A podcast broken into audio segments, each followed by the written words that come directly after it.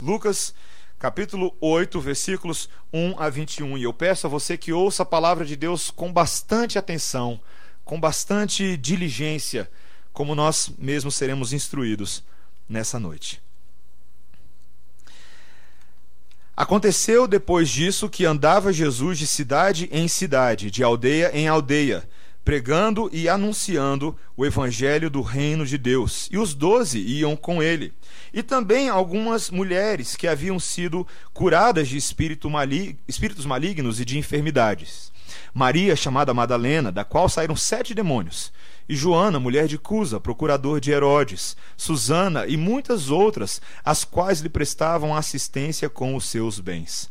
Afluindo uma grande multidão e vindo ter com ele gente de todas as cidades, disse Jesus por parábola: Eis que o semeador saiu a semear.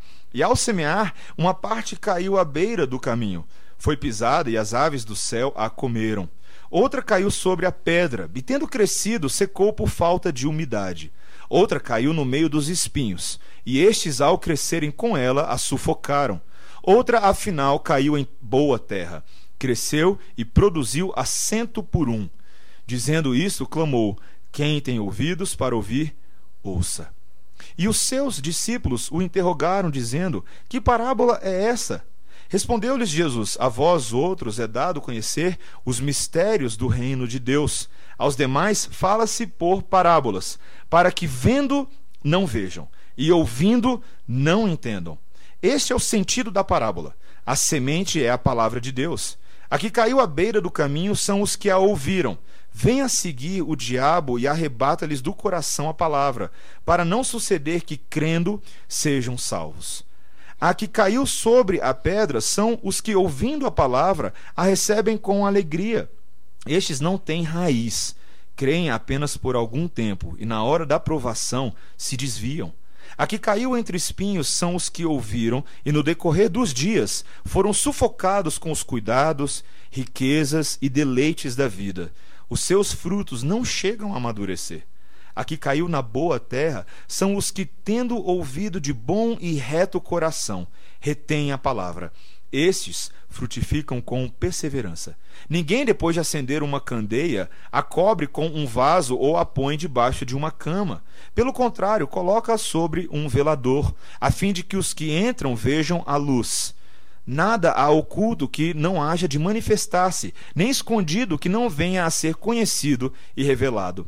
Vede, pois, como ouvis, porque ao que tiver se lhe dará e ao que não tiver, até aquilo que julga ter lhe será tirado. Vieram ter com ele sua mãe e seus irmãos, e não podiam aproximar-se por causa da concorrência de povo. E lhe comunicaram: Tua mãe e teus irmãos estão lá fora e querem ver-te. Ele, porém, lhes respondeu: Minha mãe e meus irmãos são aqueles que ouvem a palavra de Deus e a praticam. Até aqui. Vamos orar, irmãos. Senhor, temos diante de nós um texto riquíssimo, belo, bem escrito por Lucas, inspirado pelo Espírito Santo. Queremos também ter um momento belo e riquíssimo agora, Senhor, e precisamos do teu auxílio divino, do Espírito que ilumina os nossos corações e traduz para nós as tuas vontades, para que não apenas entendamos elas com o nosso intelecto, mas para que as abracemos com o nosso coração, com a nossa alma, com a nossa mente e que sejamos integralmente dedicados à tua vontade nessa noite. Ajuda-nos nessa tarefa em nome de Jesus. Amém. Quando eu tinha mais ou menos uns 11 para 12 anos, não conferi essa informação com a minha mãe, mas foi, eu acho que foi a época que eu fiz uma cirurgia de amígdalas. Cirurgia de amígdalas, eu não sei se você já teve que fazer isso antes. É muito ruim, mas é muito bom também porque você tem que tomar sorvete. Então é uma delícia. Ah, e eu tinha que remover adenoide, tinha que remover amígdalas, são os termos técnicos. Aí o meu médico ele ficou empolgado e aproveitou para dar uma limpeza geral nos canais auditivos. Meus irmãos, que diferença! Se tivesse um versículo na Bíblia que dissesse eu era surdo e agora ouço, era para mim porque parecia outra coisa. Eu ouvia barulhos que eu nem sabia que existiam e frequências. Isso me fez pensar sobre a, a importância, a grande importância que a audição tem para o ser humano quando nós consideramos o nosso desenvolvimento no uso da nossa fala, no uso da linguagem. A, a audição ela é tão interessante, meus irmãos, que ela funciona mesmo quando nós estamos dormindo. Ela atua como uma espécie de alerta em tempo integral, quando nós escutamos uma buzina, ou uma sirene de polícia, um latido do cachorro, uma explosão, ou a sua esposa mandando você ver as fraldas do bebê. Em breve eu terei que passar por isso. Ah, né?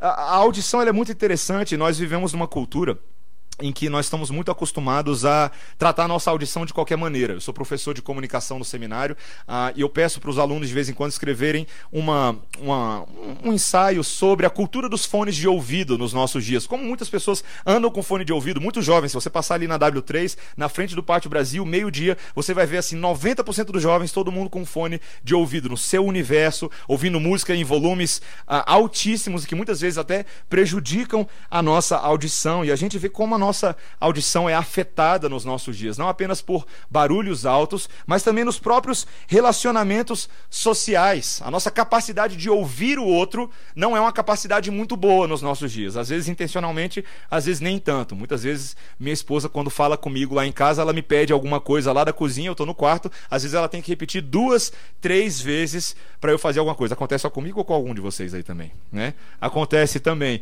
E muitas vezes é porque eu não ouvi e às vezes é porque eu fingi que não ouvi, né? Você se finge de sonso, mas é interessante, meus irmãos. A audição é um sentido importantíssimo para a nossa sobrevivência nesse mundo. Mas eu diria que tem uma audição que é muito mais importante do que meramente a sua audição biológica, essa que tem a ver com o seu corpo, mas é a nossa audição espiritual. A nossa capacidade de ouvir a Deus a de entender a Deus, a de fato dar ouvidos à Sua palavra e compreender a Sua palavra e viver a Sua palavra. Eu diria, meus irmãos, que ah, talvez um dos problemas grandes que nós temos nas igrejas hoje não é apenas a falta de boa pregação, como nós rapidamente diagnosticamos. Às vezes a gente acha que o grande problema das igrejas é a falta de um púlpito sadio, de uma igreja que fale a doutrina, mas também há um problema no lado dos ouvintes que tantas vezes não ouvem a palavra de Deus e não dão ouvidos à voz de Deus, porque os seus ouvidos são mocos. Os seus ouvidos são surdos, ou como Paulo fala a Timóteo ah, no capítulo 4, a respeito ah, de homens nos últimos dias que teriam coceiras nos ouvidos e não gostariam de ouvir a palavra de Deus pura e sã, mas se cercariam de mestres segundo as suas próprias cobiças. É uma característica de muitas igrejas hoje em dia. O pastor fala o que o povo quer ouvir. Às vezes a culpa não é do pastor, é que ele está no meio da bagunça toda. Está todo mundo com um problema de audição. E meus irmãos, esse texto de hoje, ele fala claramente para a gente que, ainda que sim, a pregação seja uma primazia de valor singular na vida da igreja de Cristo, mas não basta você ter boa pregação na igreja. Você precisa de bons ouvintes de bons corações, que estejam prontos para ouvir a voz de Deus e receber a semente da palavra de Deus e a frutificar com base nessa palavra implantada em nós. Nesse texto de hoje nós veremos Jesus claramente falando por meio de parábolas, mas ele vai falar tanto desses corações que não estão prontos para ouvir e receber a sua palavra, o cultivo da semente, mas também do bom solo que frutifica a semente da palavra em abundância. E eu espero que você ouça muito bem hoje à noite. Que você dê atenção a esses nossos três pontos: parábolas, corações ruins e corações bons. É basicamente o nosso esboço. Na semana passada, meus irmãos, nós vimos a respeito da mulher pecadora. Você depois pode, em casa, ouvir a série no, uh, no site da igreja, você pode ler o texto, mas nós falamos sobre a mulher pecadora que adora a Deus com a sinceridade do seu coração. Aquela pecadora da cidade que entra na casa do fariseu e se lança aos pés de Jesus em lágrimas, enxugando seus pés com os cabelos, seus próprios cabelos derramando bálsamo e beijando os pés daquele que era o amado da sua alma. E o Senhor a perdoa. O, perdo, o perdão de Jesus tinha a ver com o seu ministério da palavra. Os versículos 3 uh, 1 a 3 que nós veremos agora mostram claramente a transição entre o que aconteceu antes e o que vem depois. Nós vemos, aconteceu depois disso que andava Jesus de cidade em cidade, de aldeia em aldeia, pregando e anunciando o evangelho do reino de Deus. E os doze discípulos iam com ele. Esse é o ministério de Jesus que nós estamos vendo desde o dia que ele é inaugurado nas águas em João Batista e ele segue agora fazendo essa obra. Mas o texto, curiosamente, introduz uma nova informação no versículo 2 e também algumas mulheres que haviam sido curadas de espíritos malignos e de enfermidades. Maria, chamada Madalena, da qual saíram sete demônios, e Joana, mulher de Cusa, procurador de Herodes, Susana e muitas outras, as quais lhe prestavam assistência com os seus bens. Veja que o Evangelho de Jesus não apenas perdoa e restaura aquela pecadora lá atrás, a dos cabelos, a dos beijos nos pés, mas várias outras mulheres que eram afligidas por toda sorte de enfermidade e opressão no mundo espiritual, mas foram restauradas para o serviço a Deus. Nós ouvimos aqui, somos introduzidos a figura de Maria Madalena, que muitos não lembram, mas ela tinha sete demônios dentro dela. Sete demônios. E o Senhor Jesus Cristo demonstra seu poder, a sua misericórdia, livrando aquela mulher daquela situação. O Senhor Jesus Cristo não atrai, não atrai apenas as que são mais pobres e humildes, mas também mulheres de alta classe, como por exemplo Joana, mulher de Cusa, procurador de Herodes, uma mulher que era esposa de político. Você fica pensando, será que a esposa de político vale alguma pena? Que nem o político? Vale sim, porque o Senhor Jesus Cristo restaura. O Senhor Jesus Cristo abençoa essa mulher e também Susana e tantas outras que passam a servir com os seus próprios bens. Meus irmãos, essa atitude de Jesus com relação às mulheres é absolutamente revolucionária e impressionante. Muitos dos rabinos judeus naqueles dias não aceitariam mulheres por perto enquanto eles estavam ensinando. Mas Jesus não apenas aceita essas mulheres como discípulas e seguidoras dele, como também permite que elas tenham um papel importantíssimo no serviço e na manutenção do ministério de Jesus, sustentando Jesus e seus discípulos com os bens e com os recursos materiais e financeiros necessários para que aquele trabalho acontecesse. E mulheres, deixa eu, deixa eu falar uma coisa bem aberta para vocês hoje à noite aqui. Não caiam nesse papinho, nesse papinho moderno, nesse revisionismo moderno que tenta mostrar Jesus como um grande machista. Porque talvez se Jesus de fato tivesse sido machista, ele teria até aliviado a barra dessas mulheres aqui, sabia?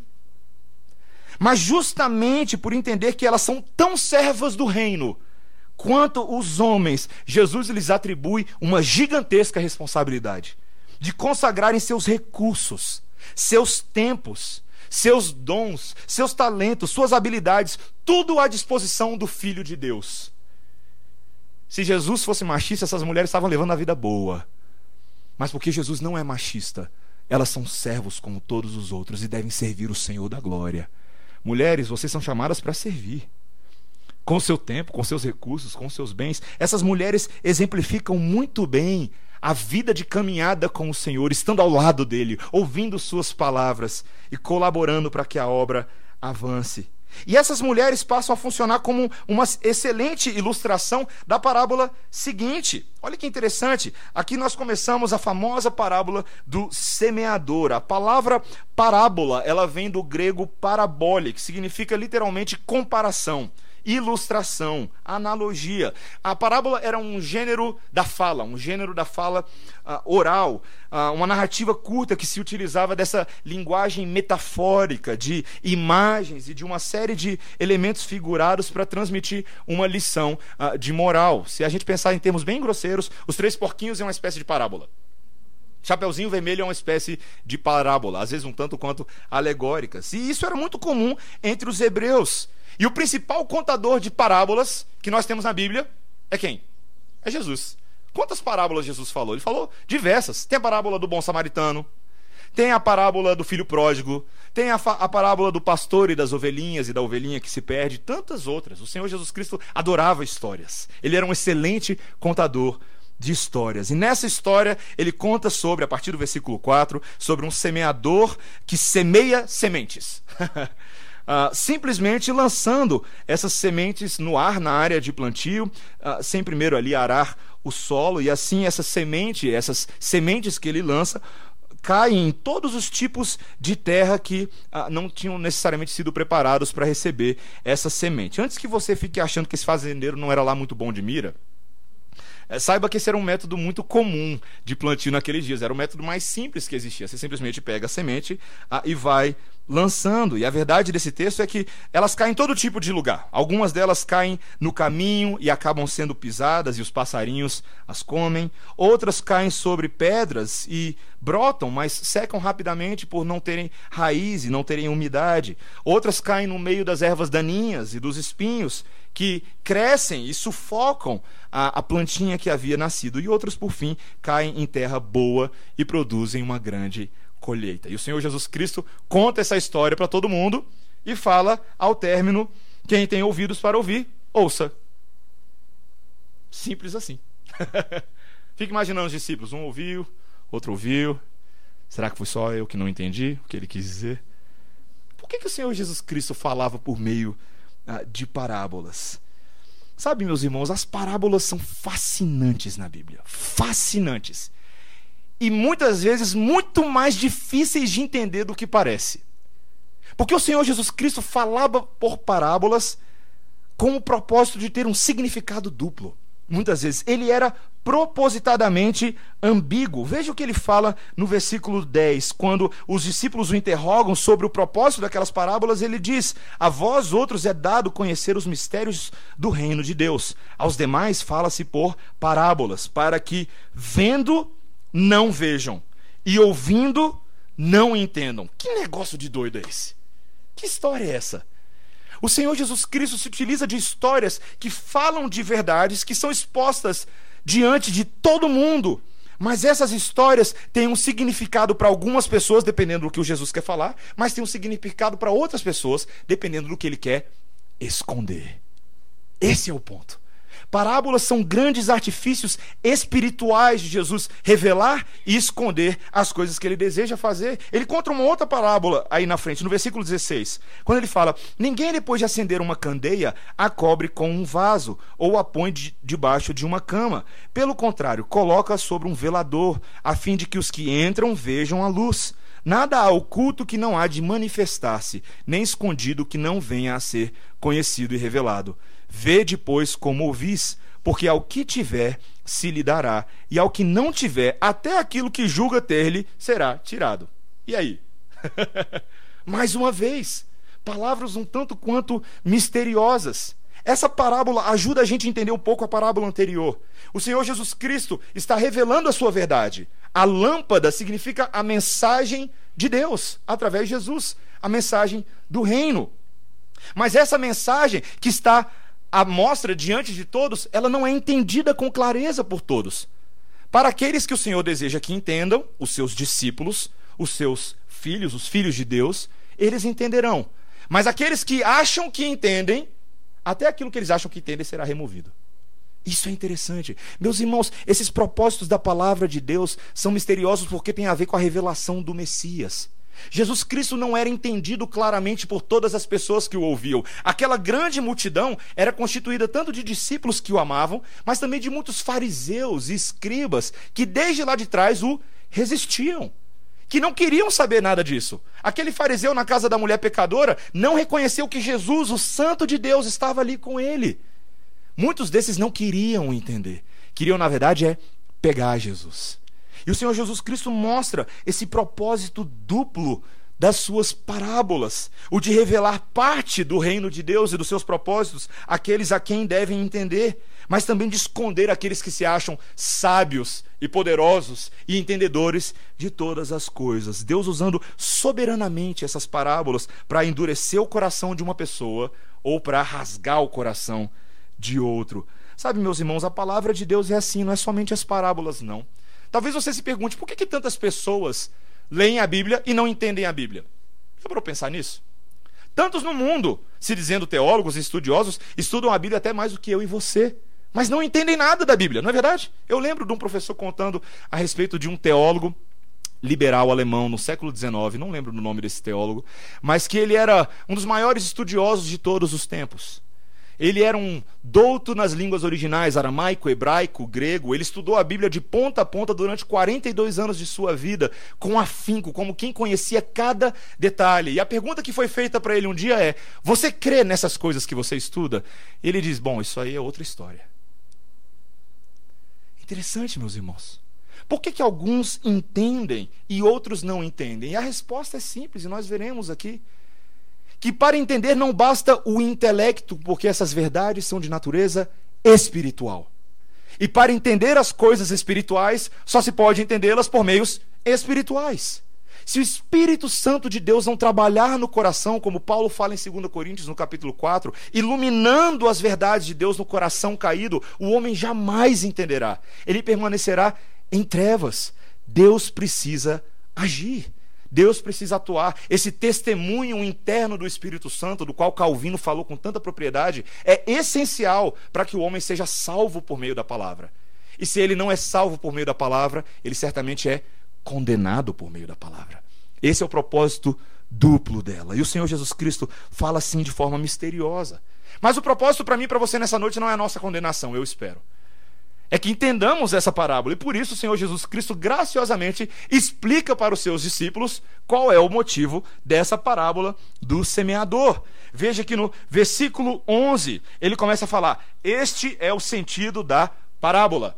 A semente é a palavra de Deus. Ufa! Ainda bem que não é alguma outra coisa, não é verdade? Ainda bem que é a palavra de Deus. Aqui o Senhor Jesus Cristo começa a mostrar claramente que o trabalho do semeador é o trabalho do evangelista. É aquele que anuncia a palavra de Deus. E no caso da nossa história, é o Senhor Jesus Cristo. É ele que está falando da palavra de Deus. Mas quando pensamos em termos gerais, não é apenas o Senhor Jesus Cristo que fala da palavra de Deus, e sim todos aqueles que falam. Existem muitos evangelistas por aí, haviam muitos missionários que fruíram do ministério de Jesus, e nos nossos dias, todos os domingos, nas igrejas, prega-se a palavra de Deus. Então, o que o Senhor Jesus Cristo passa a descrever aqui é algo corriqueiro na vida do povo de Deus. A palavra de Deus sendo pregada. Mas o importante, nós entendemos, é que o foco não está no pregador. Muitas pessoas acham que a parábola do semeador é sobre os pregadores é sobre os evangelistas, é sobre os seminaristas, o candidato ao presbitério. Não. Essa é uma parábola sobre os ouvintes, sobre os solos, os quatro tipos de solos que são apresentados aqui. Quatro tipos de solos universais e, e como eles reagem ao contato com a semente da palavra uh, de Deus. Existe uma ciência, eu não sei se você já ouviu falar, chamada pedologia. Não é pedagogia, e nem outro tipo de gia. Pedologia é o estudo dos solos. Interessante isso, né? E essa ciência estuda os diferentes tipos de solos que existem na superfície uh, terrestre. Cada tipo geralmente possui características próprias, como a densidade, formato, cor, consistência, formação química. E aí você tem os tipos de solo que a gente vê aí pelo Brasilzão afora: solo argiloso, solo arenoso, solo calcário, solo humoso e por aí vai. Humoso, é engraçado esse, não é tão humoroso. E aqui o Senhor Jesus Cristo está fazendo uma pedologia espiritual.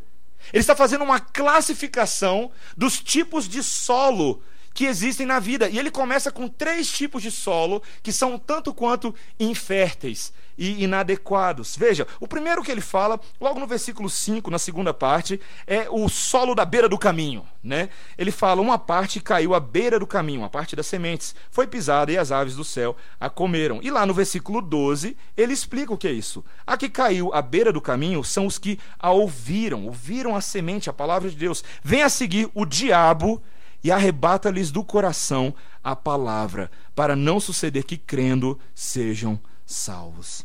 À medida que a semente era espalhada em todas as direções, enquanto o fazendeiro caminhava de um lado para o outro, nós vemos que algumas acidentalmente caem nos caminhos duros ao redor do campo. Então essas aves vêm e roubam. E depois ele fala que essas aves são como Satanás.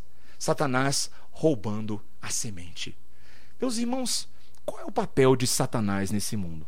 Eu não sei se você sabe, mas ele é bem ativo. Roubar e matar. Exatamente, ele é bem ativo. Satanás, ele é um espírito maléfico que é totalmente incansável em fazer o mal, sempre observando nossos vacilos e procurando oportunidades para destruir as nossas almas. É assim que a Bíblia descreve Satanás. Ele é aquele que tenta, ainda que de sem entender bem como fazer isso, o próprio Satanás, mas é o que tenta impedir a salvação dos homens. E ele faz de tudo para isso. E uma das principais maneiras com as quais Satanás faz isso é impedir a conexão entre a palavra e o ouvinte. Ele é aquele que rouba a palavra, ele é aquele que cria distração. Veja como o texto descreve. A, a, versículo 12. O diabo arrebata-lhes do coração a palavra, para não suceder que, crendo, sejam salvos. Essa é a grande batalha que Satanás realiza contra Deus. A tentativa de impedir que haja salvação. E aonde é que ele atua, que o texto está falando? Justamente na pregação da palavra, impedindo que aquela palavra que foi lançada faça raiz, que ela seja cultivada, que ela entre na terra. Meus irmãos, Satanás é bem perverso e ele é criativo. Um dos lugares, eu penso, e permita-me colocar dessa maneira, onde eu acho que Satanás é mais ativo é na igreja. Porque é justamente onde a palavra de Deus é pregada que ele tenta criar todo tipo de distração para que as pessoas não tenham contato com essa palavra. Para para pensar a quantidade de coisas que normalmente nos distraem. Eu e você temos falta de atenção. Não conseguimos ouvir ninguém por mais do que cinco minutos, sem começar a fechar os olhos. Nossa sonolência, pensamentos vagos, imaginações distorcidas, inquietação, coça daqui, coça dali e quando não tem coceira, você arruma alguma coisa para se coçar. Não é verdade? Ouvidos cansados. Eu não estou falando que necessariamente toda vez que isso acontece com você é porque tem um demônio do seu lado assim fazendo isso. Não é disso que eu estou falando. Não é disso que eu estou falando. Eu estou falando que é, é uma obra geral de Satanás, que a Bíblia não nos dá detalhes de como ela acontece, mas é uma obra geral promover esse obstáculo. Esse obstáculo à palavra é roubar a palavra, impedir que ela seja entendida. Meus irmãos, tantas vezes, quando nós achamos um sermão tão difícil de entender e temos lembranças distantes daquilo que foi falado, é porque não conseguimos nos lembrar de como naquele culto nós estávamos desatentos. Como não queríamos ouvir a palavra de Deus. E eu penso que Satanás age de forma tão especial sobre aqueles que de fato não são filhos ainda, aqueles que são resistentes aqueles que não querem dar ouvido à palavra de Deus, aqueles que se sentem constrangidos diante dessa verdade. Sabe, meus irmãos, a gente parece que não fala muito sobre o diabo aqui, mas a gente deveria falar, porque a palavra de Deus fala sobre ele. E a atuação dele é séria. Isso significa que nós devemos estar atentos. Quando Paulo fala sobre a armadura do espírito, em Efésios 6, sobre estarmos revestidos da obra de Jesus e atentos à obra de Jesus, significa que a nossa luta não é contra carne ou sangue, mas contra potestados, principados, potestades, principados e dominadores deste mundo tenebroso, tenebroso, a saber, as forças do mal. Satanás está em constante ação. E nós não podemos ignorar isso. Não podemos fingir que os inimigos das nossas almas são apenas dois: o mundo e a carne. E às vezes reformados fazem isso.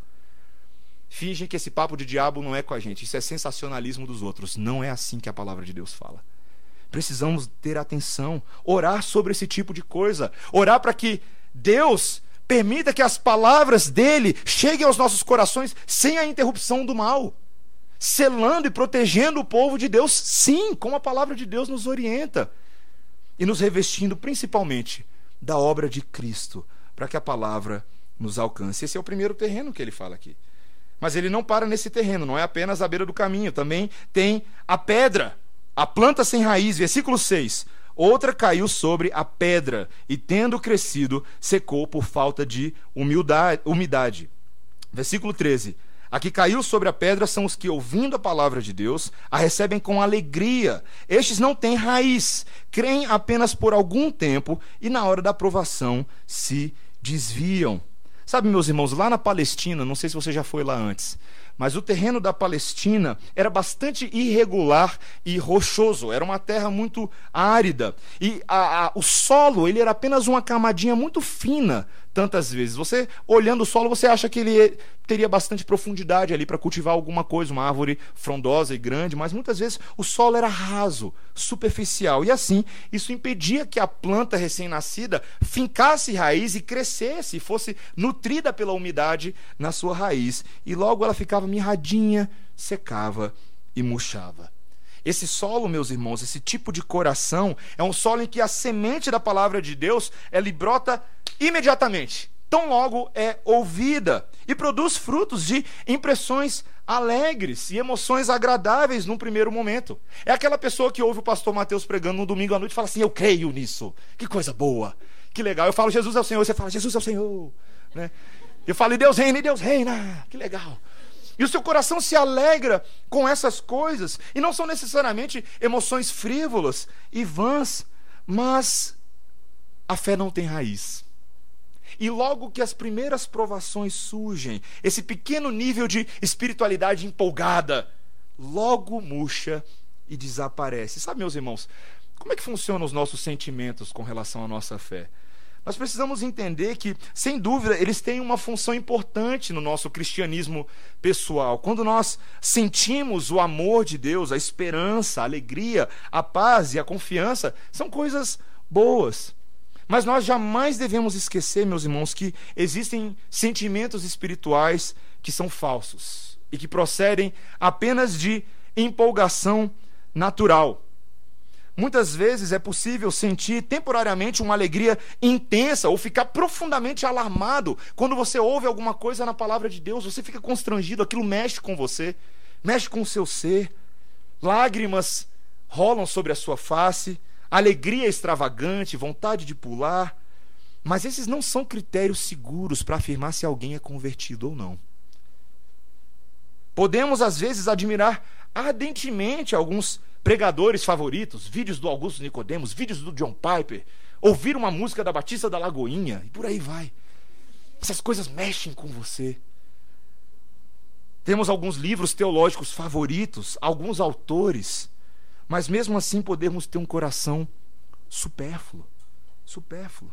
Meus irmãos, o que a palavra de Deus nos mostra em todas as Escrituras é que nada deve nos contentar de fato, exceto uma verdadeira união com Cristo.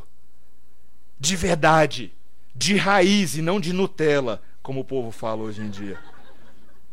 Uma profunda obra do Espírito Santo que humilha e que aniquila o nosso ser e dá vazão agora a Cristo.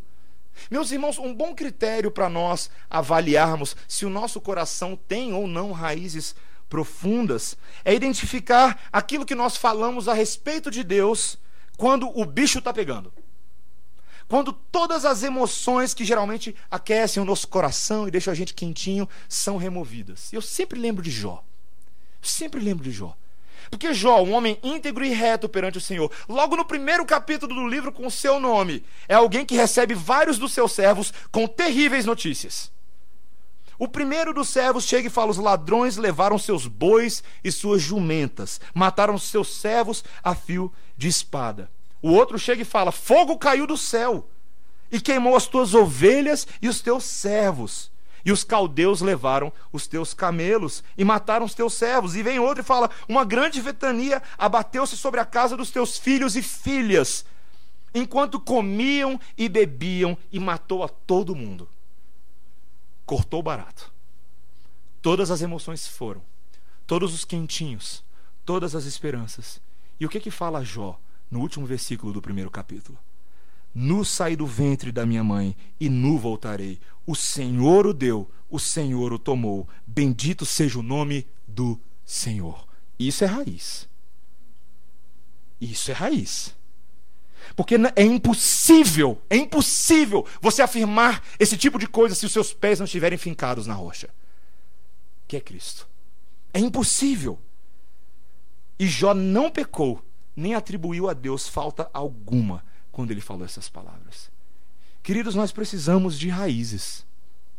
Eu faço essa pergunta para você hoje à noite: será que a sua crença em Deus tem raiz profunda? Ou são emoções passageiras, de acampamento em acampamento, para os nossos jovens aí que acabaram de voltar em acampamento? Você é crente, você pega fogo, você é uma verdadeira tocha humana quando você está no acampamento.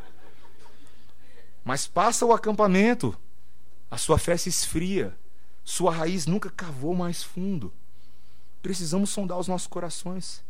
O terceiro terreno, meus irmãos, é o terreno dos espinhos sufocantes. Verso 7. Outra parte das sementes caiu no meio dos espinhos, e estes, ao crescerem com ela, a sufocaram. Versículo 14, a explicação.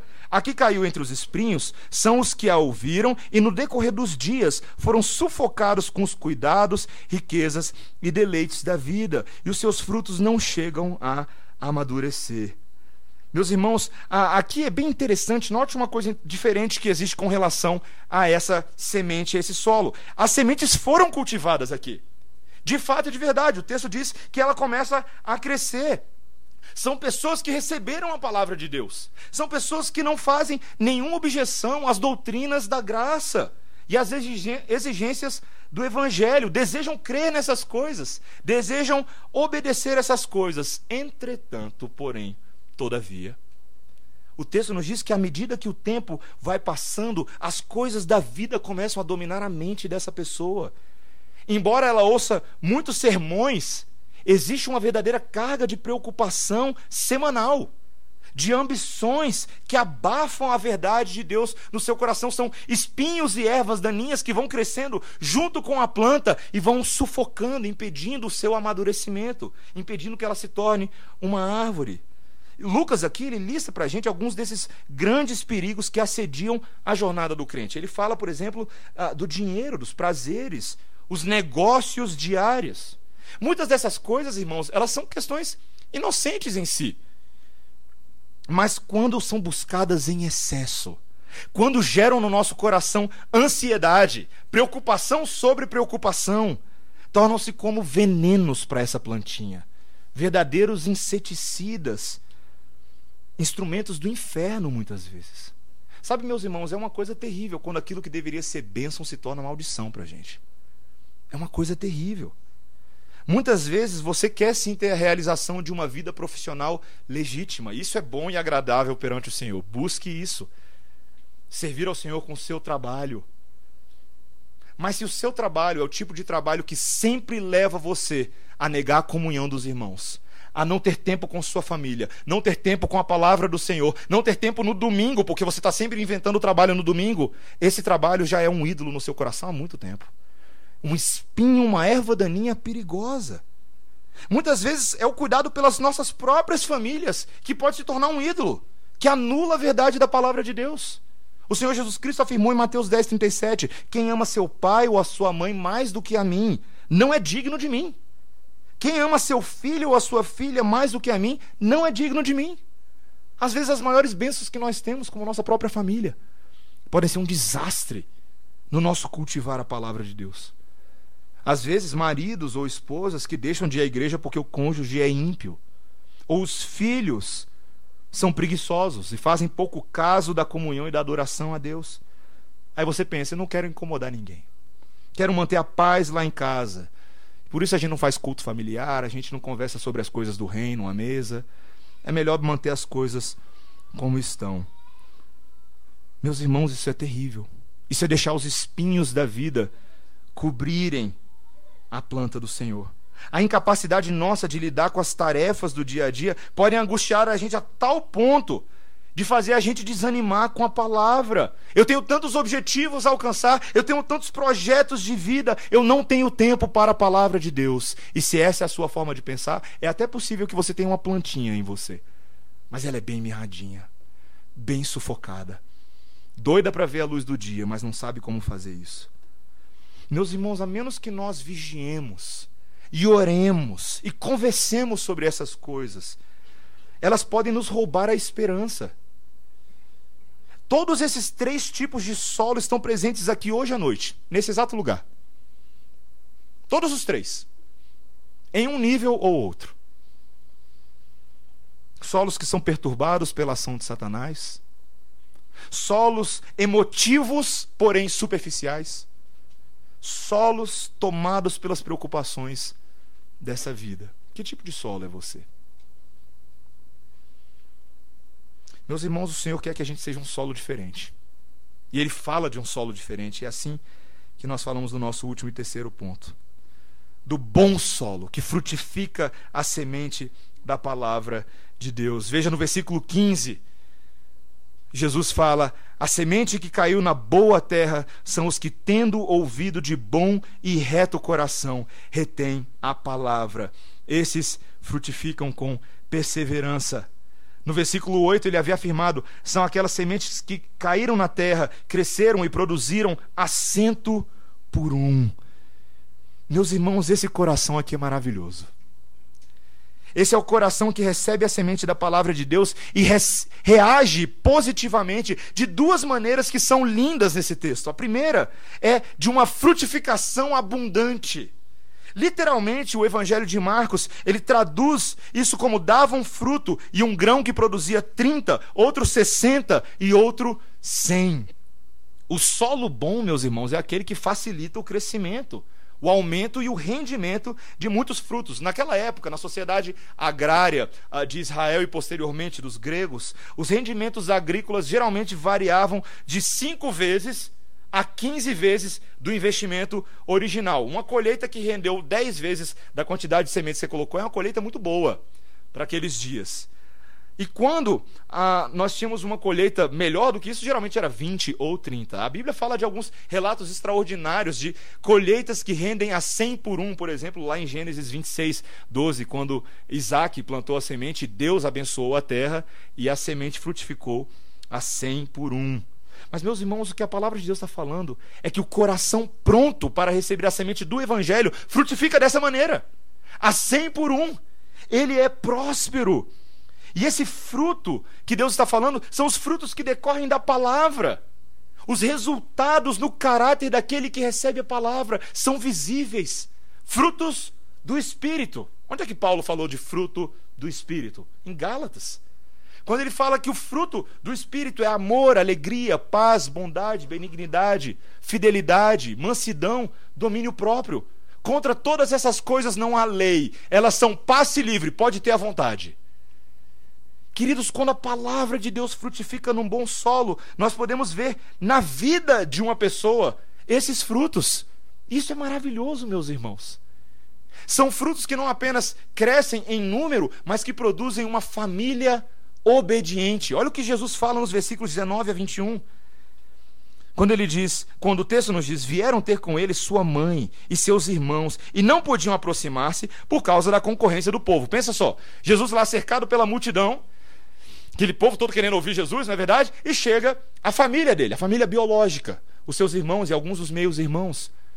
Chegam para tentar falar com Jesus, mas não conseguem chegar perto porque o povão está na frente. O povão está atrapalhando. E Jesus é comunicado disso, versículo 20: lhe comunicaram: tua mãe e teus irmãos estão lá fora e querem te ver. Jesus, of course, é um homem de família, não é verdade? É um homem que nunca desprezaria a sua verdadeira família. E eu pensei, of course, em inglês, meu gente, eu falei sem querer, viu? É um homem de família. Jesus é o homem da família. A palavra de Deus é sobre famílias. E nessa situação é óbvio que Jesus nunca vai desprezar a sua família, não é verdade? Mas Jesus quer nos ensinar algo sobre o que é a verdadeira família de Deus. E a resposta que ele dá para aqueles que não entendem parábolas parece um tanto quanto grossa. Mas para aqueles que é dado a revelar o mistério de Deus, é uma mensagem maravilhosa. Versículo 21. Ele, porém, lhes respondeu: Minha mãe e meus irmãos são aqueles que ouvem a palavra de Deus e a praticam. Essa é a família de Deus. Essa é a família de Deus. E por isso que eu e você nos chamamos de irmão e irmã. Não é só jargão evangélico, não, viu, gente? Quando fala, ô irmão, ô irmã, não é não. Todos nós que fomos alcançados pela palavra e nos tornamos obedientes em Cristo à palavra, somos irmãos e irmãs uns dos outros. Membros da família de Deus, do corpo de Cristo, sobre o qual Ele é o cabeça. Nós somos da mesma família, com base na palavra e na obediência. O grande problema de Israel, meus irmãos, está bem aqui. No texto que nós lemos hoje de Hebreus 4, nós, ah, você não precisa abrir lá, eu vou apenas recapitular para a gente. É um texto que fala de um povo que, apesar de receber a palavra de Deus todos os dias, de um povo que recebeu as boas novas, a promessa de que Deus os sustentaria e os conduziria em segurança pelo deserto, tirando eles da terra do Egito e levando até a terra prometida.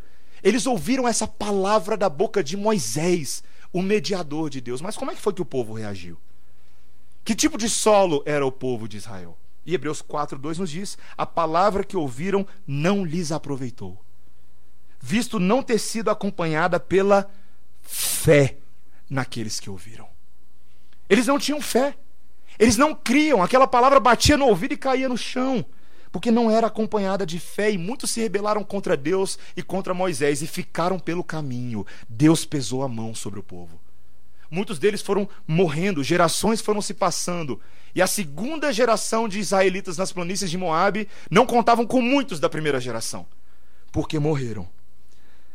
Mas Deus foi misericordioso com eles e renovou a esperança daquele povo, posteriormente, por meio de Davi, o rei de Israel, que falou o seguinte, versículo 7 de Hebreus 4: Hoje, se ouvirdes a voz de Deus, não endureçais o vosso coração. Meus irmãos, essa palavra é para a gente hoje, não é só para os israelitas naquela época, não. O que Deus está nos falando é: hoje, se ouvirdes a voz de Deus, não endureça o seu coração. Seja um bom solo. Cultive um bom solo.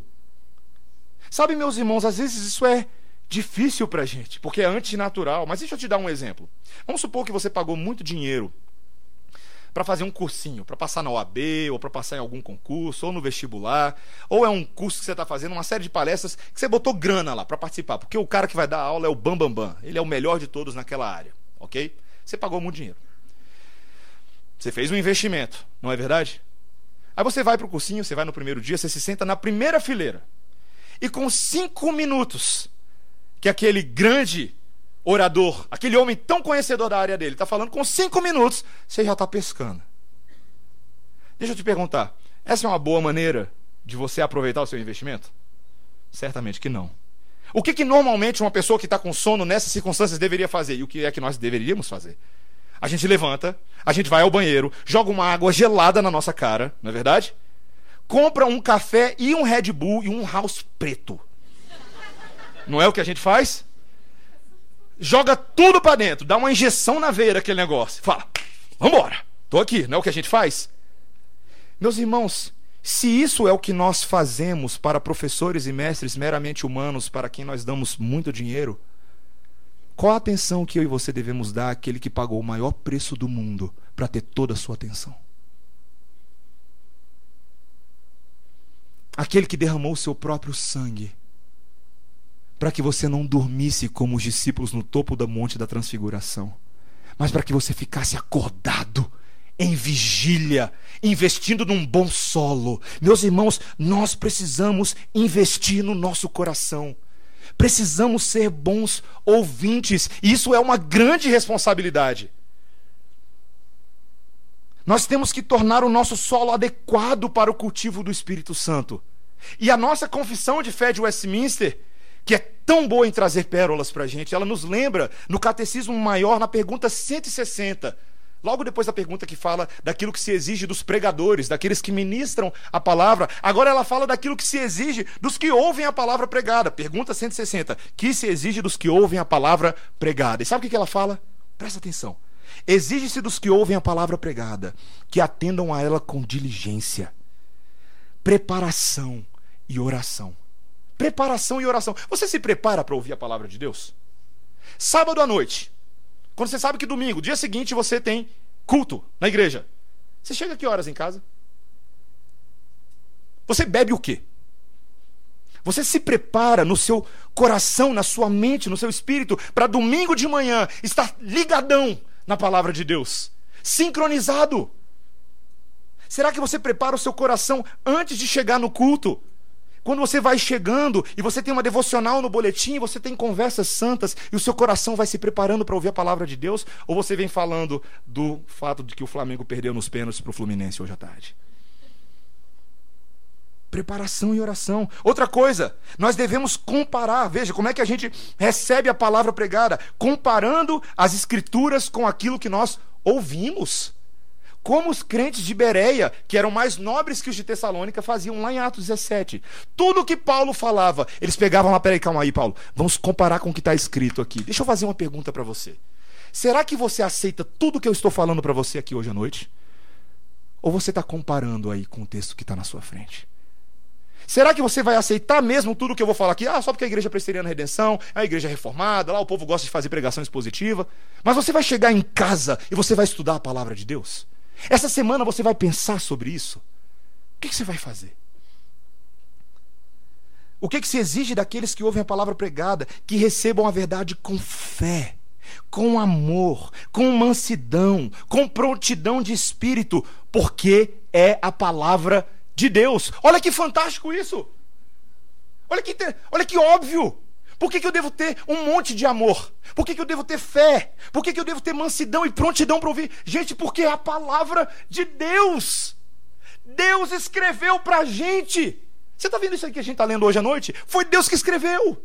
Foi Deus que escreveu para nós. Se eu fosse você, eu sair daqui e vendia isso aqui por um milhão de dólares.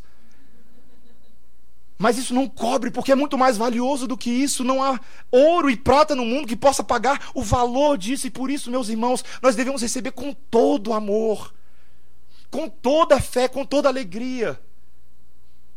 Um dia uma pessoa virou e falou para mim assim: Pastor, eu tenho problemas com sermões muito longos. Eu falei assim: Minha irmã, eu te entendo. Eu sei, é complicado às vezes. Mas muitas vezes eu e você ficamos três horas dentro do cinema assistindo um filme e a gente nem sai para ir no banheiro. E por que, que com 25 minutos de sermão a gente já está. É a palavra de Deus, meus irmãos. Melhor do que qualquer filme, do que qualquer seriado no Netflix, melhor do que qualquer coisa. E são no máximo 50 minutos que eu prego, e nem é tão ruim assim. O que se espera daqueles que ouvem a palavra pregada, que meditem nela, que conversem a seu respeito com os outros, que escondam nos seus corações e produzam os devidos frutos em suas vidas. Como o salmista falava: Escondi a tua palavra no meu coração para não pecar contra ti. Salmo 119, versículo 11. Meus irmãos, o nosso coração está sendo descrito aqui nesse texto. E a grande pergunta é: nós estamos com os três solos inférteis ou queremos ser o solo produtivo? O solo que recebe a palavra de Deus. Como você tem ouvido o Evangelho hoje à noite? Talvez nós rapidamente chegamos à conclusão, e essa é a minha conclusão, de que o nosso coração muitas vezes se assemelha mais aos três primeiros solos, na é verdade. Seja sincero, seja honesto. Nós temos um problema grave de audição. E quando a gente tem um problema de audição, quando nós identificamos esses sinais, nós devemos procurar um médico que tem um nome bem engraçado, chamado otorrinolaringologista. Não sei se você já foi num desses otorrinolaringologista. É o profissional da área de saúde que pode te ajudar na identificação do seu problema, que pode te passar uma receita, que pode fazer um exame com você e melhorar a sua condição. Mas e quando a gente tem um problema de audição espiritual? O que, que a gente faz? Simples. A gente vai no melhor otorrinolaringologista de todos. O médico dos médicos aquele que tem poder, meus irmãos, para nos curar. É dele que nós precisamos. É só o Espírito de Deus que pode abrir o nosso entendimento e fazer a palavra frutificar em nós. E por isso nós devemos orar como salmista, do texto que nós lemos hoje no Salmo 119, chamado Adoração: Desvenda os meus olhos para que eu contemple as maravilhas da tua lei. Versículo 34: Dá-me entendimento e eu guardarei a tua lei, de todo o coração a cumprirei. Deus tem que nos ajudar, irmãos. Nós temos que buscar isso. E como é que Deus nos dá entendimento da Sua palavra? Usando a própria palavra. Vai entender isso. Esse método é maravilhoso. É ele que nos afirma lá em Hebreus 4 que nós lemos, porque a palavra de Deus é viva, é eficaz, é mais cortante do que qualquer espada de dois gumes e penetra até o ponto de dividir a alma e espírito, juntas e medulas, e é apta para discernir os pensamentos e os propósitos do coração. Meus irmãos, o bisturi cirúrgico desse otorrinolaringologista é especial. É ótimo. É eficaz, é perfeito. Não há criatura que não seja manifesta na tua presença. Pelo contrário, todas as coisas estão descobertas e patente aos olhos daquele a quem temos de prestar contas. Nós temos a ajuda dele, meus irmãos. Ele nos ajuda. O nosso fiel intercessor, Jesus, nosso advogado ao lado do Pai, nosso sacerdote, o maior de todos, é quem nos ajuda a entender a Sua própria palavra.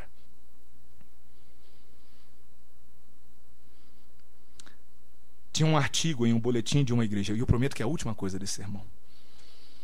Um artigo em um boletim de uma igreja na Inglaterra intitulado Depois de 32.850 sermões. Era o nome do artigo, depois de 32.850 sermões. E começou com uma carta que foi impressa uh, no jornal londrino British Weekly, um jornal de Londres, por causa de um dos leitores ingleses que mandou a seguinte carta para o jornal. Presta atenção. Prezado editor, Parece que os pastores sentem que seus sermões são muito importantes e gastam muito tempo preparando-os. Tenho frequentado uma igreja com bastante regularidade por 30 anos e eu provavelmente já ouvi 3 mil deles, desses sermões. Para minha consternação, descobri que não me lembro de um sermão sequer. Gostaria de saber se o tempo de um pastor poderia ser mais lucrativamente gasto em outras coisas. E deu um bafafá essa carta do cara. Um monte de respostas editoriais, um monte de gente querendo interagir. A discussão correu por duas semanas. Até que veio uma carta de um outro leitor que acabou com tudo. E a carta do outro leitor era o seguinte: Prezado Fulano de Tal, estou casado há 30 anos. Durante esse tempo eu comi 32.850 refeições. Na maior parte do tempo foram refeições cozinhadas pela minha própria esposa. De repente, eu descobri que eu não me lembro de, do menu de uma única refeição. No entanto, durante todos esses anos, recebi o alimento e a nutrição necessários para cada uma delas. Tenho a nítida impressão de que sem essas refeições eu estaria morto de fome há muito tempo. Atenciosamente, Cicrano de tal. Pode ser que você não se lembre de todos os três pontos do sermão dessa noite amanhã. Mas a minha expectativa, meu irmão, é que vindo à igreja e ouvindo a palavra semana após semana, você seja um crente mais forte, mais maduro e mais santo para a glória de Deus. Vamos orar, irmãos. Senhor, obrigado pela tua semente, pela palavra de Deus. Obrigada porque podemos nos esbaldar nela e usufruir dela para que sejamos nós mesmos solos melhores, corações melhores. Senhor, aperfeiçoa-nos segundo a tua graça. Não temos poder para fazer isso com a nossa própria força, Senhor, mas confiamos nos teus métodos, na maneira como o Senhor estabeleceu todas as coisas. E se o Senhor afirmou por meio de Paulo que a fé vem pelo ouvir e ouvir a palavra de Deus, então nós cremos nisso, Senhor. Faça nos nossos corações e vidas nessa noite essa obra maravilhosa de frutificação a 30, 60, a 100 por um, para o louvor da tua glória. Derrama sobre nós as tuas virtudes e as tuas graças em nome de Jesus. Amém.